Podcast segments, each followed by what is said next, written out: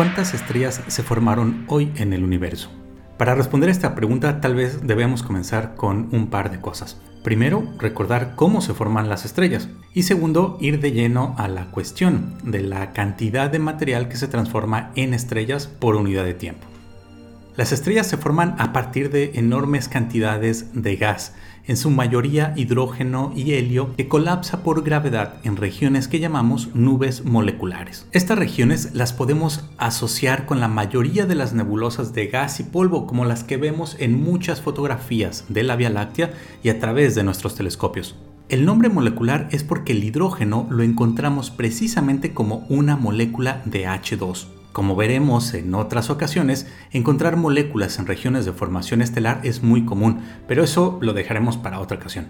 Regresando a nuestro punto, las estrellas tienen una variedad de masas muy grande, desde las pequeñas y frías enanas rojas y marrón, que por cierto, estas últimas no son estrellas, sino objetos subestelares, pero eso lo explicaremos en otro momento, hasta las enormes y masivas gigantes blanquiazules. Si usamos la masa del Sol como unidad de medida, las enanas marrón tienen unos 8 centésimos de la masa solar y las más masivas unas 50 o poco más veces la masa del Sol, aunque hay casos extremos como Eta Carina y una o dos estrellas más por ahí cuya masa supera las 100 masas solares. En astronomía, las unidades rápidamente comienzan a hacerse muy grandes. Comenzamos a hablar de millones, miles de millones, millones de millones, etc. Este es el caso de la masa de los objetos astronómicos. Por eso es muy común que usemos la masa del Sol como unidad de medida. Así que de ahora en adelante seguiremos hablando de una vez la masa del Sol, dos veces la masa del Sol,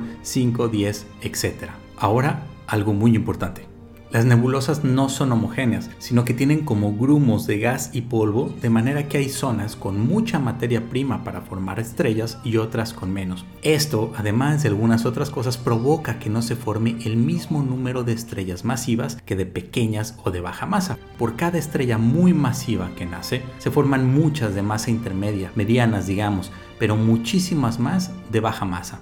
Sin embargo, las estrellas más fáciles de detectar son las más grandes y masivas, y los astrónomos las cuentan y las usan para determinar cuántas de los otros tipos se forman. Esto lo hacen midiendo la radiación ultravioleta que producen las mismas estrellas masivas en cúmulos y nebulosas, pero también se hace midiendo la luz infrarroja que viene del polvo que es calentado por la luz de esas estrellas.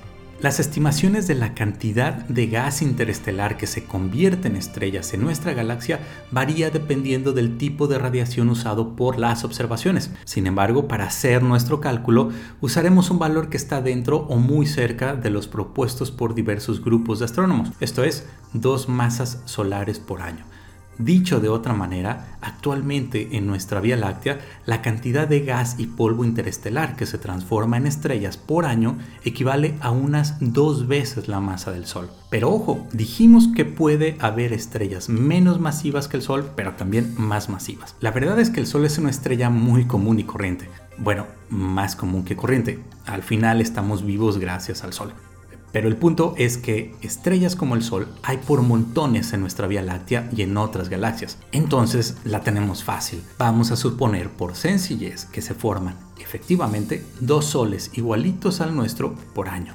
Podría no sorprendernos el número, pero estamos hablando de que solo en nuestra galaxia cada año nacen en promedio dos estrellas como el Sol. Ahora vayamos más lejos y extrapolemos ese número a otras galaxias.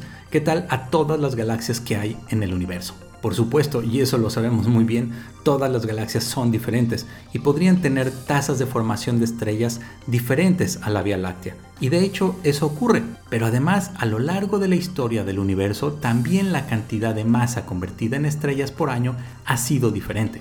¿Y qué hacemos entonces? Bueno, pues usar el caso más sencillo. No es exacto, pero nos permite acercarnos a una respuesta. Vamos a suponer que todas las galaxias del cosmos a lo largo de toda la historia del universo son como la Vía Láctea. No nos queda de otra. Sin entrar en más detalles, la cantidad de galaxias que se estima que hay en el universo visible es de entre 100.000 y 200.000 millones. Vamos a tomar el caso más bajo, 100.000 millones. Esto es un 100 seguido por 9 ceros. 100.000 millones de galaxias. Entonces, al multiplicar 100 mil millones de galaxias por dos estrellas como el Sol por año, tenemos 200 mil millones de estrellas como la nuestra cada año. Dicho de otra manera, cada 365 días nacen unos 200 mil millones de soles. Esto es enorme, inimaginable, casi impensable. Y lo que sigue, sí, pero eso es.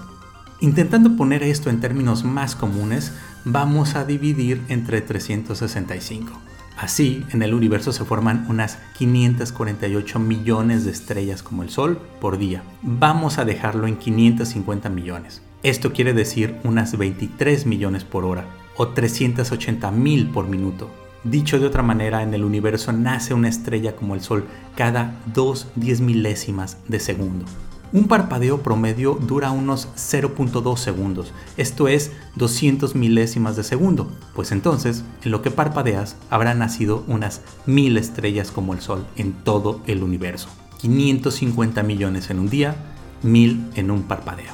Pues eso, el universo es tan grande y contiene tanta materia prima que es difícil de mencionarlo. Tal vez pensando en la cantidad de estrellas que podrían nacer en un día o en un segundo, reconozcamos lo diminutos que somos, pero al mismo tiempo lo grande es al poder hacer por lo menos una estimación de esto que parece tan complejo.